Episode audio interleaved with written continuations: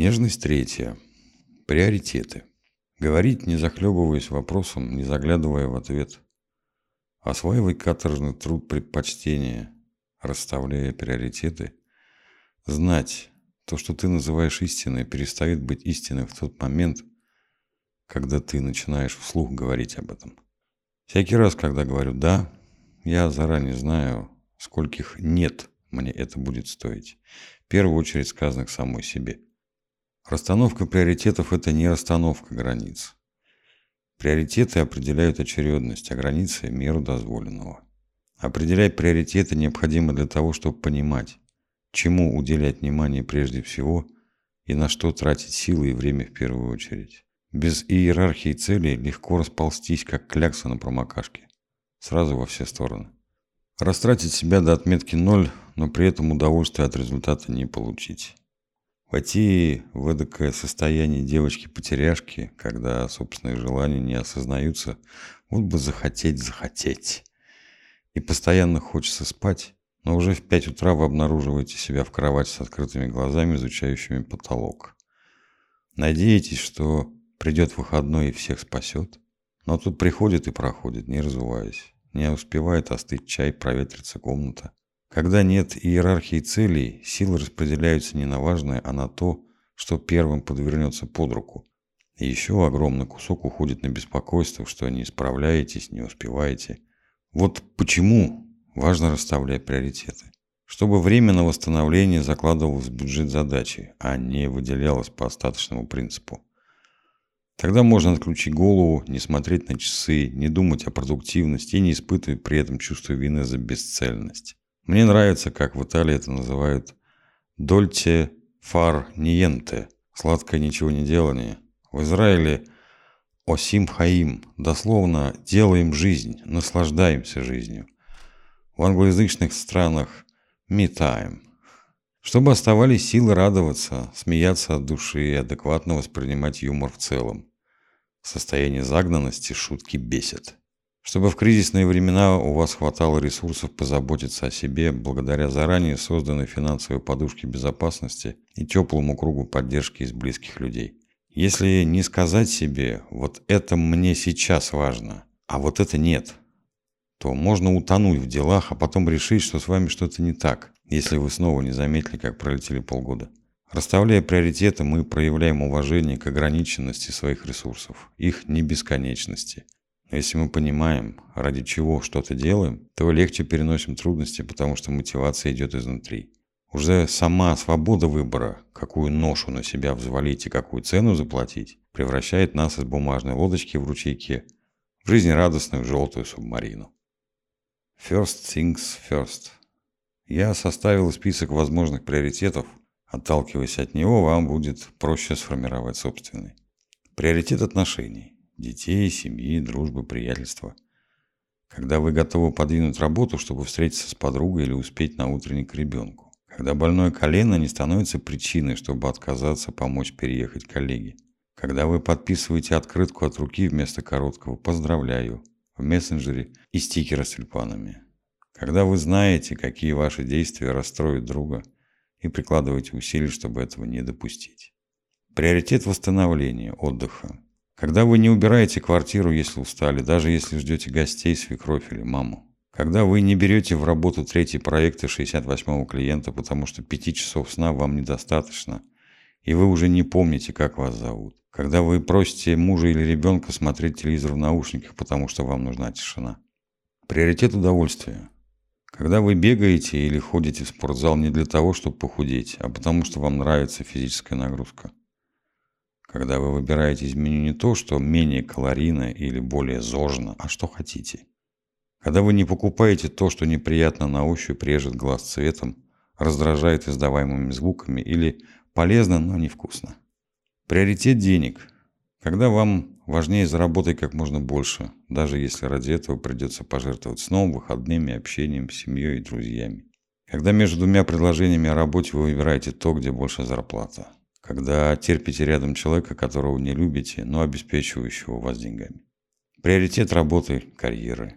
Когда вы работаете дольше, чем оговорено контрактом, чтобы перевыполнить план или сдать проект раньше срока. Когда вы играете по правилам компании, часто не писанным, чтобы продвинуться по карьерной лестнице.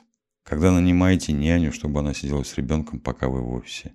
Когда вы не отключаете телефон даже ночью, потому что может быть что-то срочное или звонок из другого часового пояса от партнеров. Приоритет безопасности. Когда прежде чем поставить подпись на документе, вы внимательно его читаете, чтобы понимать все риски. Когда у вас есть финансовая подушка безопасности, и она неприкосновенна. Когда вы не соглашаетесь быть поручителями за огромный чужой кредит, даже если друг очень просит. Когда вы соблюдаете скоростной режим, даже если едете по пустой трассе и нет камер. Приоритет общей цели. Когда вместе с коллегами вы работаете сутки напролет, чтобы команда сдала проект вовремя. Когда вы добровольно живете с партнером на зарплату одного, чтобы вторую откладывать на покупку общей квартиры. Когда вы решаете, кто пойдет в декрет, а кто будет зарабатывать для семьи деньги. Приоритет душевного спокойствия. Когда вы не принимаете приглашение на традиционный обед с родственниками, чтобы не слушать, как неправильно вы живете. Когда не делаете того, из-за чего нужно прятаться от налоговой или других служб. Бояться звонков с незнакомых номеров. Именно бояться, а не принципиально игнорировать. Или избегать встречи с человеком, которого вы что-то должны, но не отдали. Определяя, что для вас главное, а что второстепенное, вы укрепляете внутренний стержень и ощущение надежной земли под ногами. Что бы ни произошло, вы всегда сможете опереться на уже выстроенную систему приоритетов, чтобы максимально бережно для себя приспособиться к новым вызовам и переменам и не посыпаться карточным домиком, если дрогнет стол. На что еще можно опираться в расстановке приоритетов, помимо здравого смысла? На ощущение, когда внутри все пищит и подпрыгивает от радости. Не обязательно всегда. Я даже не знаю, бывает ли так, чтобы всегда. Но время от времени обязательно. Так ощущается на кончиках пальцев зуд букв, готовых сорваться, отлиться в слова, стать текстом, в котором будет прекрасно все – от замысла до последней точки. Так ощущается еще не любовь, но уже симпатия, уже интерес, уже не случайность, а данность. Волнительная, непредсказуемая, будоражащая. И сердце бьется честнее, отчаяннее и сильнее. И ты понимаешь, осталось совсем немного до полной иллюминации в голове, когда зажгутся все лампочки, и начнется праздник.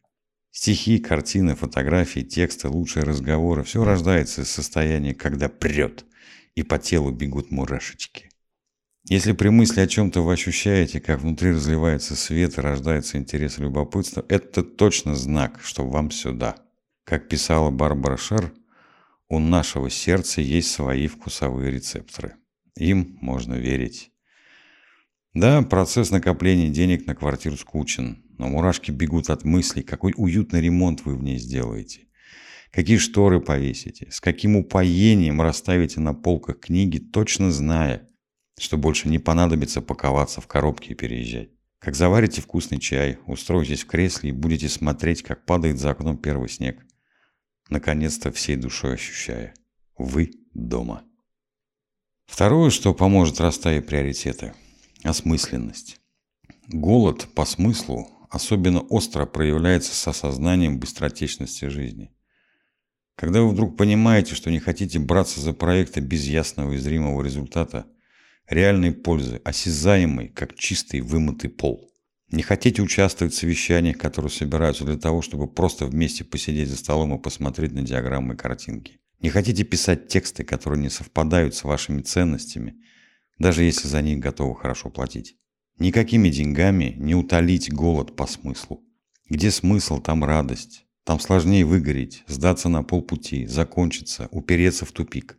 У нас не так много времени, чтобы выбирать идти под кирпич и тратить себя на имитацию бурной деятельности.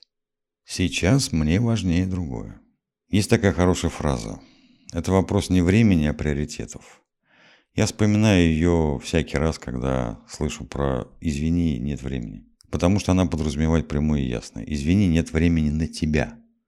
И это глубоко нормально, ресурс сил для общения не бесконечен. Приятельство питается периодами некоторого избытка душевных сил, хорошо заряженной батарейкой, когда хочется к людям, а не от людей. И поэтому вы оба готовы взаимно напрячься, чтобы состыковать графики. Конечно, если ваши отношения не подразумевают той степени близости, когда ради человека отложишь все. Ну или когда «мама, у меня голова в ведре застряла». Невероятно важно разрешить себе уважать свои приоритеты и не стыдиться их. Не испытывать чувство вины за то, что вам не хочется отщепнуть от себя кусочек и кому-то дать. Что вместо «я у мамы хорошая» вы выбираете «я у мамы всякая, но сейчас мне важнее другое». Мое здоровье, мой сон, мои дети, моя карьера, мой дом, моя возможность само выбирать, под какую музыку танцевать. И с кем. В приоритетах нет ничего зазорного. Они диктуются временем и обстоятельствами и меняются, когда изменяются условия жизни. Иногда жизнь меняется в лучшую сторону именно благодаря честно расставленным приоритетам. Это нормально. Держать фокус на том, что вас наполняет и радует. Работать в удобном темпе, читать книги с котом на коленях в выходной день, а не доделывать презентацию, работать по найму, а не на себя. Это действительно нормально, не делать того, что вас убивает, и не хотеть становиться сильнее такой ценой. Поэтому, когда в следующий раз словите себя на словах «извини, нет времени», смело продолжите фразу «потому что сейчас мне важнее другое» у себя в голове. Или вслух. Трудности с расстановкой приоритетов. Трудности могут возникнуть, если вы долго обслуживали интересы других и растеряли в этих заботах себя. И теперь кажется, будто вы не знаете, что хотите, потому что привыкли только реагировать. Отвечать на вопросы, а не задавать. Подчиняться, а не проявлять инициативу. Плыть по течению, а не куда вам нужно. Ниже я расскажу, как можно помочь себе выбраться из аморфного состояния и снова вернуть себя себе. Когда кажется, что жизнь выходит из-под контроля. Если вы только начинаете учиться расставлять приоритеты – и опираться на свои ценности, то, возможно, вам знакомо ощущение, будто вы ничего не решаете и не значите. Крутитесь, как хомячок в колесе, но не получаете никакой отдачи. Это достаточно неприятное состояние, которое может привести к выученной беспомощности, когда не ощущается связь между усилиями и результатом, из-за чего у человека опускаются руки и пропадает желание что-либо делать вообще. Мой друг-психолог Павел Зигмантович Советуют в этом случае стараться каждый день и при любой удобной возможности принимать решения. Не о том, куда жить, а проще. Выпить кофе или чая. На метро поехать или вызвать такси. Надеть платье или джинсы. Написать синей ручкой или черной. Помыть голову или нет. Сделать что-то сейчас или позже. Это нужно для того, чтобы вы сами себе поверили что можете управлять своей жизнью, влиять на происходящее в ней. Чем больше практики принятия маленьких решений, тем увереннее вы будете себя чувствовать, когда придет время принять большое. Угнетающие формулировки. Удивительные штуки можно обнаружить, если прислушаться, как мы объясняем себе, почему что-либо делаем. Чаще всего звучат фразы «я должна» и «мне нужно». Попробуйте при возможности заменить их на «я хочу», «я люблю», я знаю, что могу. У меня есть ресурс, чтобы. У меня достаточно времени, чтобы. И почувствуйте, как на эти замены откликнется тело. Когда я говорю «я должна быть хорошей матерью», я ощущаю сопротивление и агрессию. Кому должна? Почему должна? Я что, сдаю экзамен? Совершенно другие ощущения возникают, когда я говорю «я хочу быть хорошей матерью». Я люблю быть хорошей матерью. Я знаю, что могу быть хорошей матерью. У меня есть ресурс, чтобы быть хорошей матерью. И уж совсем тепло от слов. У меня достаточно времени, чтобы быть хорошей матерью. Я хочу, я знаю, я могу, я люблю, у меня есть. В этих словах много ресурса самоподдержки. Страх столкнуться с недовольством других людей. Страшно, что назовут эгоисткой, зазнайкой с новым. Или кем там еще можно обозвать, чтобы обиднее было. Отказ что-либо сделать для кого-то может сопровождаться стыдом и чувством вины. Их нужно прожить и выдержать. Хорошая новость. Они не продержатся дольше пары дней, зато у вас останется то, что вы отстояли. Силы и время.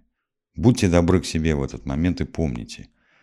Можно сопереживать чужим проблемам и трудностям, но вы не обязаны их решать. Что можно сделать, если вы говорите кому-то «нет», потому что выбрали сказать «да» самой себе и придерживаться своих приоритетов, но при этом у вас нет намерения захлопнуть перед носом человека дверь и испортить с ним отношения? Предложить альтернативу. Например, перенести встречу на удобное вам время, когда закончится проект или когда в целом станет полегче с нагрузкой, и сделать работу в меньшем объеме или только какую-то его часть. Помочь другим ресурсам. Не своим участием в чем-то, а деньгами или связями. Например, дать контакт другого человека, которому может быть интересно это предложение. Выразить сочувствие или поддержать словами, тем самым показывая человеку, что он виден. Его потребность понятна, его вопрос услышан, он не пустое место. В этом мире очень неуютно быть невидимкой. Как было написано на открытке центра «Антон тут рядом», «Можно мне вас обнять, а то умру от своей горемычности» желание все контролировать, которое, в свою очередь, влечет за собой проблему с делегированием. Это вредная иллюзия всемогущества. Вы не способны вместить в себя все. Гнаться за этим значит добровольно соглашаться на зашкаливающий уровень тревоги и выгорания в перспективе. В этом случае предлагаю расставлять приоритеты, отталкиваясь от того, где цена недосмотра и ошибки выше. Вам может быть крайне важно оперативно реагировать на звонки клиентов, но если вы будете делать это за рулем, это может стоить вам жизни. Потребность быть везде полезной. На мой взгляд, подспудно в ней лежит желание одобрения и признания вашей ценности другими. Чтобы погладили, похвалили, а в идеале еще и сказали, что мы без тебя делали, не знаем и не хотим знать. Если поисследовать, почему вам важно, чтобы вас хвалили – можно обнаружить потребность в благодарности и признании усилий. Вы поймете, что по-настоящему готовы вкладываться только туда, где ваш труд замечают и ценят, а не принимают как должное. Сделав удовлетворение этой потребности приоритетом, вы спасете себя от неминуемого выгорания и напрасного ожидания сахарной косточки от тех, у кого в карманах только семечковая шелуха. Безумная карусель. Речь идет о таком ритме жизни, когда в браузере каждый день открыты десятки вкладок. На почту и в мессенджеры сыплются сообщения с пометками «Срочно». Без конца звонит телефон. Параллельно читаются 10 книг, и ни в одной закладке не лежит хотя бы наполовине. Фильтровать, что важно, а что нет, становится практически невозможно, и хочется отключиться от всего и сразу. Как помочь себе справиться с бомбардировкой задачами? Ранжируйте задачи по дедлайну и первыми выполняйте те, у которых быстрее истекает срок годности. Договариваясь о чем-то, задавайте волшебный вопрос «Когда?». Когда вам перезвонить? Когда вы пришлете? Когда будет сделано? Это закрывает мысленные фоновые программы подвешенных состояний и неопределенности, жрущие оперативную память вашего мозга. Отключите звук уведомлений на телефоне. Вы будете слышать звонки, но не отвлекаться на мессенджеры и просматривать сообщения, когда удобно. И, конечно, переводите в немой режим групповые чаты. Школьные, родительские, соседские. Чтобы не открыть случайно врата ада. Не заставляйте себя читать книги целиком. Если поставили перед собой задачу вроде прочитать N книг за год, читайте только те главы, которые резонируют с вашим информационным запросом. Ничего страшного не случится, если вы пролистаете скучное – Автор же не узнает и не обидится. Не бойтесь обсуждать приоритетные задачи с тем, кто вам их ставил, директор, начальник отдела. Пусть сам решает, что ему нужнее сейчас. Благодаря этому руководитель будет в курсе, какую задачу вы берете в работу сегодня, а какую отодвигаете. То есть не придет с вопросом «А почему ты занимаешься вот этим, если вон то мне нужно было еще вчера?» И не испортит настроение на весь день. Запомните и используйте фразу мне нужно время подумать. Да, вы действительно имеете право так сказать. Всегда. Острое желание всего и сразу. Прежде всего узнайте, как долго действует интересное вам предложение. Много чего проходит регулярно или никуда не денется в принципе. То есть вы можете во что-то вписаться или что-то сделать и через полгода, и через год, когда разберетесь с текучкой. Заодно проверите, по-прежнему ли вам этого хочется. В целом вопросы сита приоритетов выглядят так. Как долго это будет еще доступно? Что из того, что вот-вот разберут, закончится, мне интереснее всего? Почувствуйте, свои пищиты подпрыгивает. Мне обязательно присутствовать вживую, или то, что мне важно, можно получить дистанционно. Записи, в текстовых материалах, в форме конспекта. Некоторым вообще достаточно послушать впечатления друзей, чтобы словно самим побывать на мероприятии. А еще перед тем, как вписать в свой планер очередное очень важное дело, проверьте, найдется ли в вашей жизни для него место. Расскажу историю. Однажды соседка Ленка написала мне. «Есть кустик крыжовника, хочешь?» Я не раздумывая ответил, конечно, да, и бодро поскакал его забирать. Придя домой, минут двадцать ходила по саду с саженцем в руках, присматриваясь, куда его пристроить. Тут ребенок затопчет, там муж выкосит, вот здесь вообще ничего сажать нельзя, будут забор менять, раздавят. Сад старый, сложившийся, каждый пятачок земли на счету. Ходила я, ходила и вдруг поняла, что дико злюсь и раздражаюсь. Вот не было бабе беды. В итоге я все-таки нашла, куда его приткнуть, но стала на кус крыжовника мудрее. Теперь, прежде чем попросить таблеток от жадности, я проверяю, а сколько их у меня еще есть. Памятка нежности к себе. Первое. Расставленные приоритеты делают жизнь устойчивее, а вас понятнее окружающим. Нет ничего зазорного в словах «сейчас мне важнее другое». Второе. Не пренебрегайте подготовкой к длинному и трудному периоду приоритетов в будущем, долгоиграющему проекту, беременности, декрету или выходу из него, получению второго образования, иммиграции и прочее. Подумайте, как вы будете восстанавливать силы. Определите свои точки радости, которые будут вас мотивировать продолжать путь. Поразмышляйте, от чего вам придется на время или навсегда отказаться. И обязательно заранее оплачьте эту потерю проживите расставание в голове. Третье. Принимайте в расчет ограниченность своих ресурсов и не требуйте от себя подвигов. Важного не бывает много. Пусть ваши приоритеты берегут вас от беспорядочных случайных связей с большим миром и надежно защищают ценности того этапа жизни, на котором вы находитесь. Четвертое. Хольте или лейте внутренние мурашечки. Не спрашивай, что нужно миру. Спроси себя, что делает тебя живым. Затем пойди и займись этим. Миру нужны живые люди.